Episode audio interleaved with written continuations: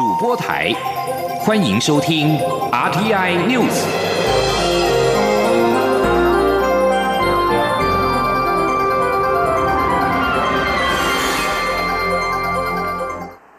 各位好，我是主播王玉伟，欢迎收听这节央广主播台提供给您的 RTI News。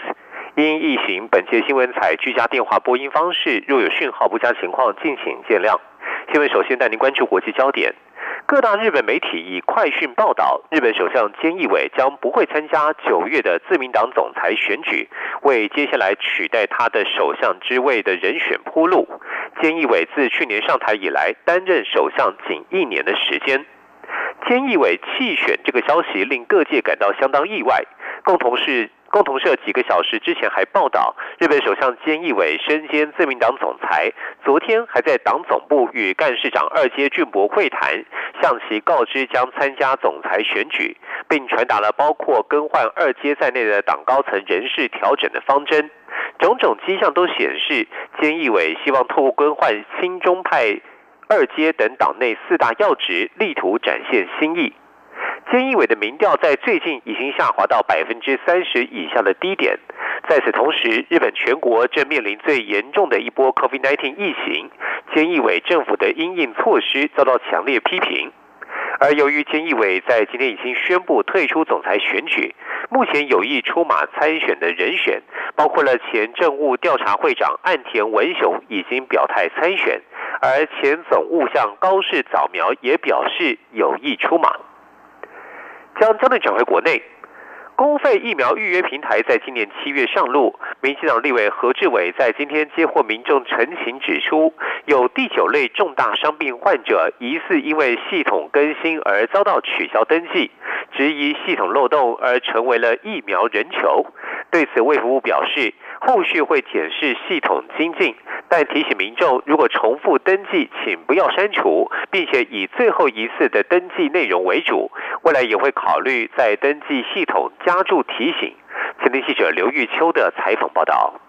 台湾取得疫苗已超过一千一百万剂，政府持续冲高施打率。不过，民进党立委何志伟接获民众陈情指出，中央流行疫情指挥中心前后公布多种疫苗优先接种对象及顺序版本，但却有第九类重大伤病患者因为政府的系统更新而被取消登记，至今都没有施打到疫苗。陈情的陈小姐指出，她在七月六号于公费疫苗预约系统登记，但因家人不知她有。有登记而重复登记的情况下，取得两个登记序号。他怕占用别人的序号和名额，影响别人的实打登记权益，所以取消并确实核对了后面登记的序号，只留下一开始登记成功的记录。直到二十二号才发现登记记录归零。他质疑系统有漏洞，删除他的登记记录，成了疫苗人球。对此，卫福部检认技证陈淑芳表示，系统只认一个人的序号，多次登记只会认定最后一次的登记内容，未来会在检。讨系统精进，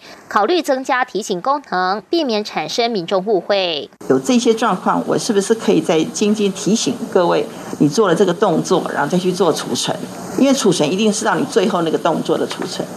不要让大家误会这个需要提醒中。我们回去在系统里面，我们会再精进，因为这样会造成的每个人操作的一个的的状况。何志伟则要求，面对疫苗登记系统的各种民众反应，卫福部应加速回应，避免民众觉得自己相信政府却被抛弃。中央广播电台记者刘玉秋采访报道。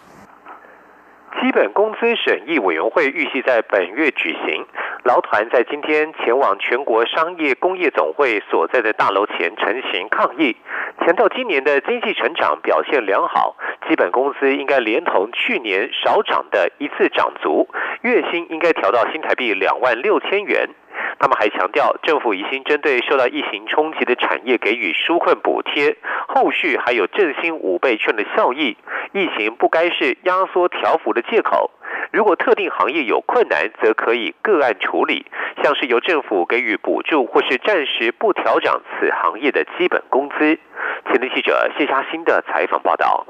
经济成长创新高，经济成长创新高，基本工资两万六。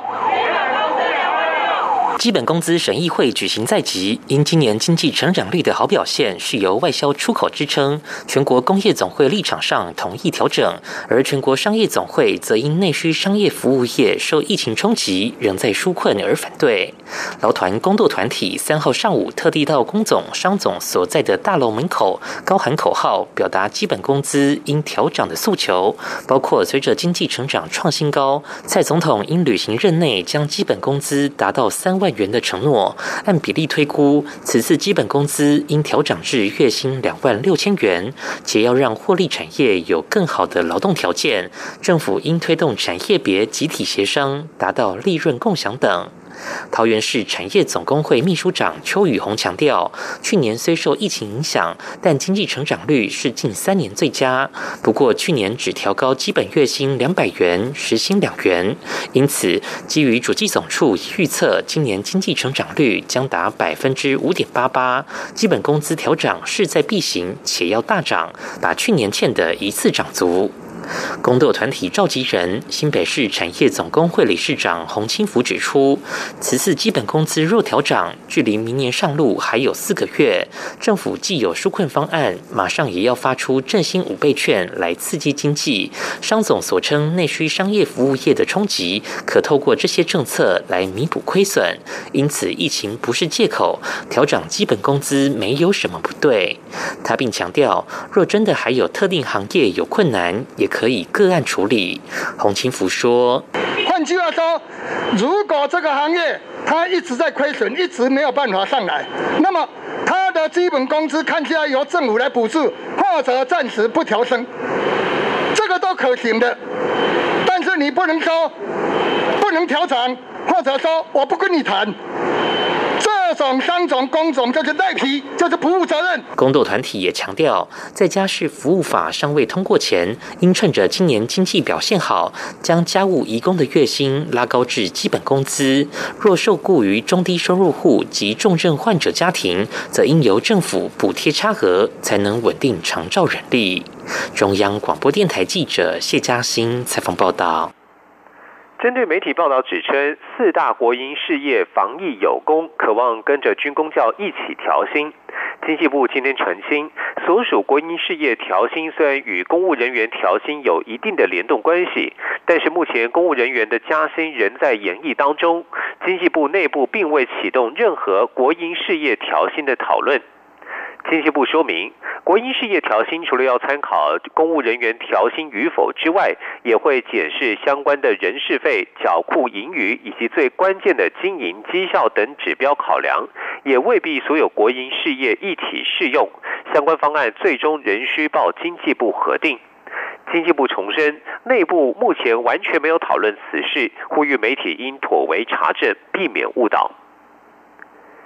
行政院推出振兴五倍券，预计九月下旬开放预约。各部会也寄出了加码券配套。立法院时代力量党团今天提醒，去年部会加码有三大问题需要检讨，呼吁政府在政策推出之前务必改善。前天记者林永清的采访报道。时代力量党团三号召开振兴加码三大问题监困店家要帮忙记者会，总召邱显志指出，去年各部会的加码券有过度集中部分产品及地点的问题，未能真正振兴受创产业。此外，数位城乡差距问题也使得动资券的消费高达五成集中在双北都会区。邱显志说。各相关部会哦，去年发放这个动资券、易放券、哦，客庄券跟农油券的时候的问题，那我们整理出了这个三大问题哈，分别是未精准振兴受创产业、过度集中特定行业以及城乡数位使用落差三大问题啊，那并提出相应的提醒。邱显志表示，上一次推出的动资券有将近九成的消费集中在购买运动装备上。但受疫情冲击最严重的，应该是参与性和观赏性的运动产业，例如运动场馆、教练以及职业或业余运动赛事观赏。农游券则有七成以上的消费流向农渔会的展售中心。希望政府这次的农油券应该往活化农业消费通路方向调整。立委王婉玉指出，据教育部体育署统计，动资券的效益分配上，民众做运动仅占百分之七，观赏比赛更只占了百分之三。相较天购装备的九成，显然严重失衡。此外，文创产业去年产值约新台币四千六百八十二亿元，与过去相比，有多达两百亿元的缺口，受创严重。但包括文化部纾困和易放券发放，总共只挹注产业四十五亿元。也呼吁政府这次应加大振兴文创产业的力道。时代力量党团提醒政府，这次不会加码券上路前，应确实避免去年发生的三大问题，并且将受创严重的产业优先纳入考量，真正振兴活化经济。央广记者林永清采访报道。关心交通建设。南横公路上的明坝客路桥是高雄桃园山区惨遭莫拉克风灾重创之后，几经艰辛才重建完成的希望之桥，不料却在今年父亲节前夕再度遭到超大豪雨冲毁。如何重建，现在让公路总局是伤透了脑筋，连带也使得今年底南横全线通车的目标恐怕将因此生变。前天央网记者吴立军的采访报道。南横九十多公里处的明坝克鲁桥是桃园山区复兴、拉弗兰、梅山三个里对外交通的生命线，却在日前遭到卢比台风和西南气流带来的超大豪雨瞬间冲毁。所幸工程团队历经十七天的雨天搏命后，终于在八月二十五号先行开出一条便道管制通行。但是历经十多年的整治，同同样。在两千零九年遭莫拉克风灾摧毁的南横天池向阳路段，原定今年底打通，渴望让南横恢复全线通车的目标，是否会因此而生变？公路总局局长许征章受访表示，如果接下来没有异常天候发生，原本封闭的天池向阳路段确实可以如期打通，但即使要全线通车，也得考量目前民坝客路桥河床变道的情况，是否适合开放给游客通行。许正章说：“南横到年底可不可以通车？如果老天都很照顾我们，没有天候异常的话，我们的目标应该是可以达成啦。所以原来的封闭路段天池到向阳是可以打通，没有问题。但是唯一的就是在目前已通车路。”段的明坝克路桥大概就是要走临时的河床变道，那河床变道只要雨来或是有土石流来，就有可能会中断。所以如果全线要开放，我们会去考虑明坝克路桥这个河床变道的状况。许征章指出，目前明坝克路桥整个河床已经逾高二十米，因此现有的道路已经难以接续，恐怕必须另外开出一条新。路，但是要开通新路，也得找出通过玉碎溪的便桥位置。在此之前，只能先采取河床便道的加固方案，也就是在现有河床便道上打造钢便桥，希望在明年汛期前完成。如果天候正常，也会努力缩短工作期程。中央广播电台记者吴丽君在。台北采访报道。继续关注的是豪雨在国际间造成的灾害。法新社报道，飓风艾达余威带来惊人的暴洪和雨量，二号造成纽约地区至少四十一人死亡，其中包括被淹死在地下室的罹难者。纽泽西州州长墨菲表示，他很悲伤的报告，至少有二十三名纽泽西人在这一场暴风雨当中丧命。纽约市则是通报有十二人死亡。另外，在纽约市北部郊区的维斯切特维斯切斯特郡有三人遇难，在宾州的费城附近则有三人罹难。艾达带来的创纪录雨量，使得纽约市发布前所未见的紧急警报，地铁关闭，曼哈顿、布朗克斯和皇后区在内的多个纽约区主要道路封闭。而在纽约的拉瓜迪亚机场和纽约甘乃迪机场，纽泽西州的纽瓦克机场有数百航班被取消。以上新闻由王玉伟编辑播报。大家好，我们是奥运羽球国手李昂、王麒麟，我们是一个团队，彼此鼓励，坚持到底。就像防疫一样，共同落实防疫基本功，接种疫苗，提升防御力。出门戴口罩，保护自己与他人。保持室内一点五公尺，户外一公尺社交距离，做好正确洗手步骤，一起为台湾拿下防疫金牌。台湾加油！有政府，请安心。以上广告由行政院与机关署提供。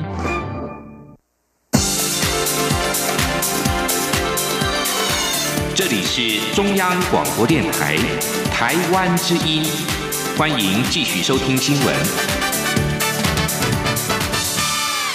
听众朋友您好，我是张顺祥，欢迎您继续收听新闻。台湾又诞生了茶叶新的品种。农委会茶叶改良厂在历经三十年的选育，今天宣布台湾茶史上第一个命名的紫芽茶树新品种，那就是台茶二十五号，富含花青素，比一般熟知的台茶十八号红玉高出五十倍，而且加入酸或者是碱性的物质，会呈现的是粉红色或者是绿色的茶汤，非常适合手摇饮料店开发。请听记者陈林信宏的采访报道。台湾茶享誉国际，国人也非常喜欢喝茶。不过，一般茶叶泡出来的茶汤多呈现棕色或绿色。如果能够来一杯粉红色茶汤，应该会有不少人想要尝试一下。农委会茶改厂在一九九二年时，由缅甸种天然杂交后裔中。发现几株幼嫩芽叶为紫红色的茶树，和现有命名的台茶系列品种有明显差别，因此着手选育。由于选育得历经农业性状、产量、制茶品质调查以及试验，没想到一花就是三十年，终于成功选育出台茶二十五号，为台湾茶史上第一个命名的紫芽茶树新品种。除了产量佳、生长性强，也相当耐旱，并且具有良好的抗病虫害，非常适合有机以及友善农业的农友种植。农委会茶改厂厂长苏宗正表示，台茶二十五号的花青素特别多，是国人熟知的台茶十八号红玉的五十倍，且透过加入酸或碱性物质，颜色可以多样呈现，非常适合手摇饮店开发。苏宗正说。此外，因为它是花青素特别的多，所以它在一个颜色呈现上非常的缤纷。它加酸性的物质，例如柠檬汁，它就可以。啊，变成一个粉红色的一个啊天然的一个色彩的呈现。那如果加上碱的物质，譬如说以矿泉水或者是气泡水这样子的一个呃方式来呈现的话，它是可以变成绿色的。所以它在这个手摇饮店的一个呈现方向上来讲，可以展现出啊不一样的颜色以及不一样的一个调配的一个方式。台茶二十五号目前正在申请品种权，之后将寄转。待农民大面积种植后，并正式上市，茶改厂估计大约也得要四年的时间。中央广播电台记者陈琳、信鸿报道。动保团体今天举办校园犬的绩优学校选拔颁奖典礼，一共有十只校园的毛老师获奖。为了鼓励学校加入到校犬计划，农委会主委陈吉仲出席颁奖典礼的时候表示，全国三千六百所高中国中国小，只要愿意认养校园犬，农委会都将会支持照顾所需的费用。今天记者王维婷的报道。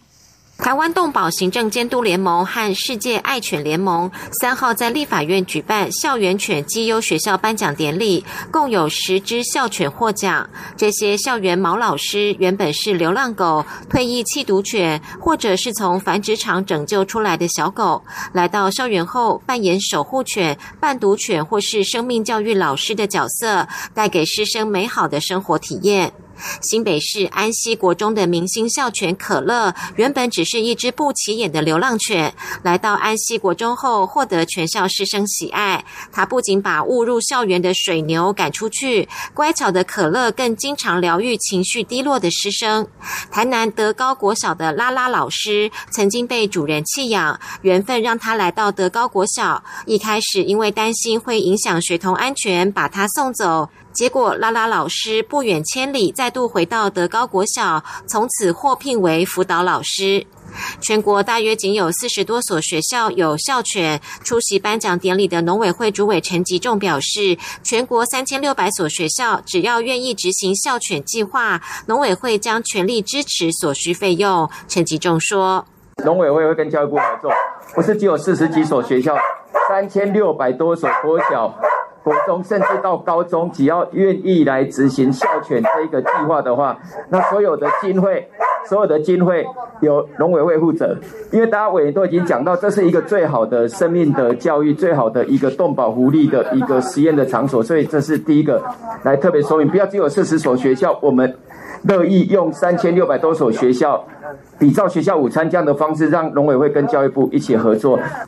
陈吉仲也表示，农委会将成立宠物管理科，负责宠物管理业务。他说，全国大约有一百五十万只宠物狗，七十万只宠物猫，宠物管理科将负责宠物猫犬等其他动物的户口管理。每只宠物从出生到死亡都要登记，管理宠物的饲料、健康食品、就医等，保护每一个生命。陈吉仲表示，行政院长苏贞昌非常支持这项计划，近日他就会呈报行。正月，中央广播电台记者王维婷采访报道。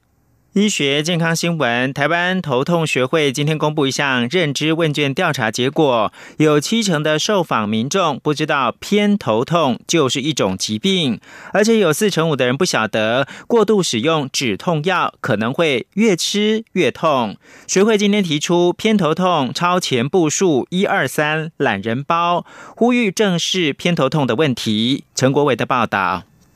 今年九月五号到十一号是全球偏头痛卫教周。台湾头痛学会理事长、卫生福利部基隆医院副院长陈维达指出，国外有研究显示，偏头痛患者在疫情期间每月平均偏头痛的天数从五点七天提高到八天，而且有六成四的患者痛得更严重，还有一成会演变为一个月发作超过十五次的慢性偏头痛。陈维达表示，依流行病学推估，全台约有多达两百万人罹患偏。头痛，并以二十到五十岁的女性居多，诱发因素包含压力、遗传、饮食、睡眠、环境等。台湾头痛学会最近展开国人偏头痛认知问卷调查，结果发现有百分之六十八点五的人误以为偏头痛只是个症状，不算疾病；四成五不知道过度使用止痛药恐造成头痛更加恶化；还有人以为偏头痛就只能吃止痛药。偏头痛是一个体质加外在环境因素互相影响所造成的。疾病，那它并不会致命，但它会造成人身上很多时间的损失，造成失能，造成生活品质下降。所以我们希望民众要得到正确的诊断跟治疗，找回失去的时间。台湾头痛学会秘书长、台北荣总神经医学中心医师王延峰则说明，只要头痛反复发生，每次持续四到七十二小时，伴随恶心、呕吐、畏光、怕吵的症状，就符合偏头痛的定义。台湾头痛学会发布。偏头痛超前部署一二三懒人包，民众如果每周头痛超过一次，就要看神经内科。止痛药每周吃超过两天，就可能让头痛恶化。预防偏头痛要靠运动、舒压、预防性药物等三招，才会尽可能改善偏头痛的问题。中央广播电台记者陈国伟台北采访报道。财经新闻：环球金融杂志二零二一年全球主要国家央行总裁评比出炉，台湾中央银行总裁杨金龙与美国的联准会主席鲍尔一同拿下了 A 减的成绩。杨金龙在二零一八年二月二十六号上任，在二零一九年跟二零二零年拿下最高荣耀 A 级的评比成绩。今年虽然没有能够连三 A，但是在全球央行总裁的评比当中，仍然是属于前段班。根据环球金融杂志评比，今天拿下 A 级的有十位，分别是巴西。保加利亚、加拿大、智利、中国、捷克、埃及、欧盟、科威特、摩洛哥等央行总裁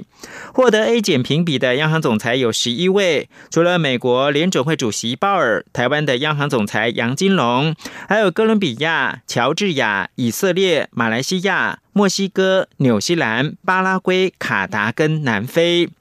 环球金融杂志针对主要国家央行总裁进行货币政策表现的评比，评分的标准是从 A 到 F，A 代表优异、最高荣耀，F 代表不及格。评比的标准包括有通货膨胀的控制、经济成长、货币的稳定跟利率管理等指标。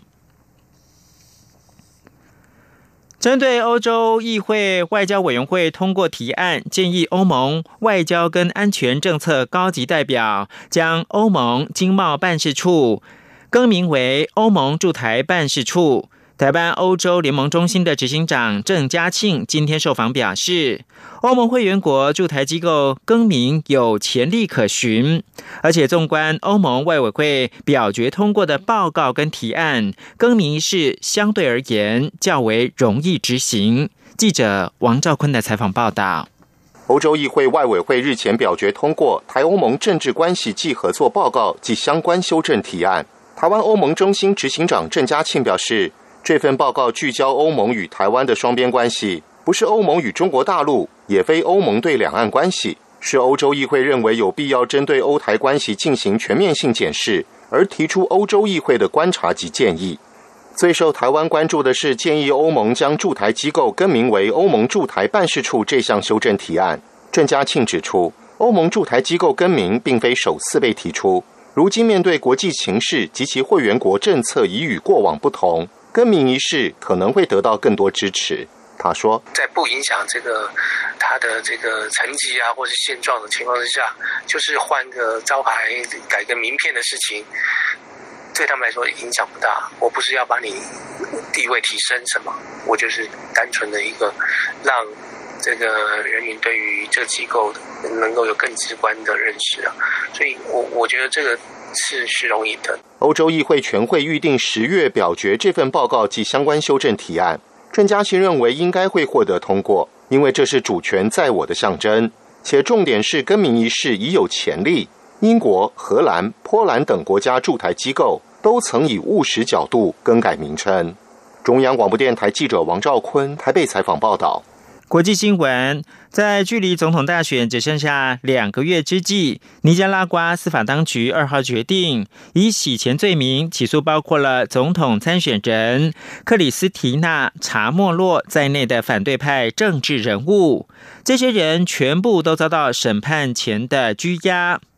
克里斯提娜·查莫洛是第一位被逮捕的总统参选人，她是尼加拉瓜前总统查莫洛夫人的女儿，被认为最具有打败现任总统奥迪加实力，但是以洗钱罪名遭到软禁。奥迪加政府从六月开始就大举的逮捕反对派政治人物，其中包括了七位有意要参选总统的人。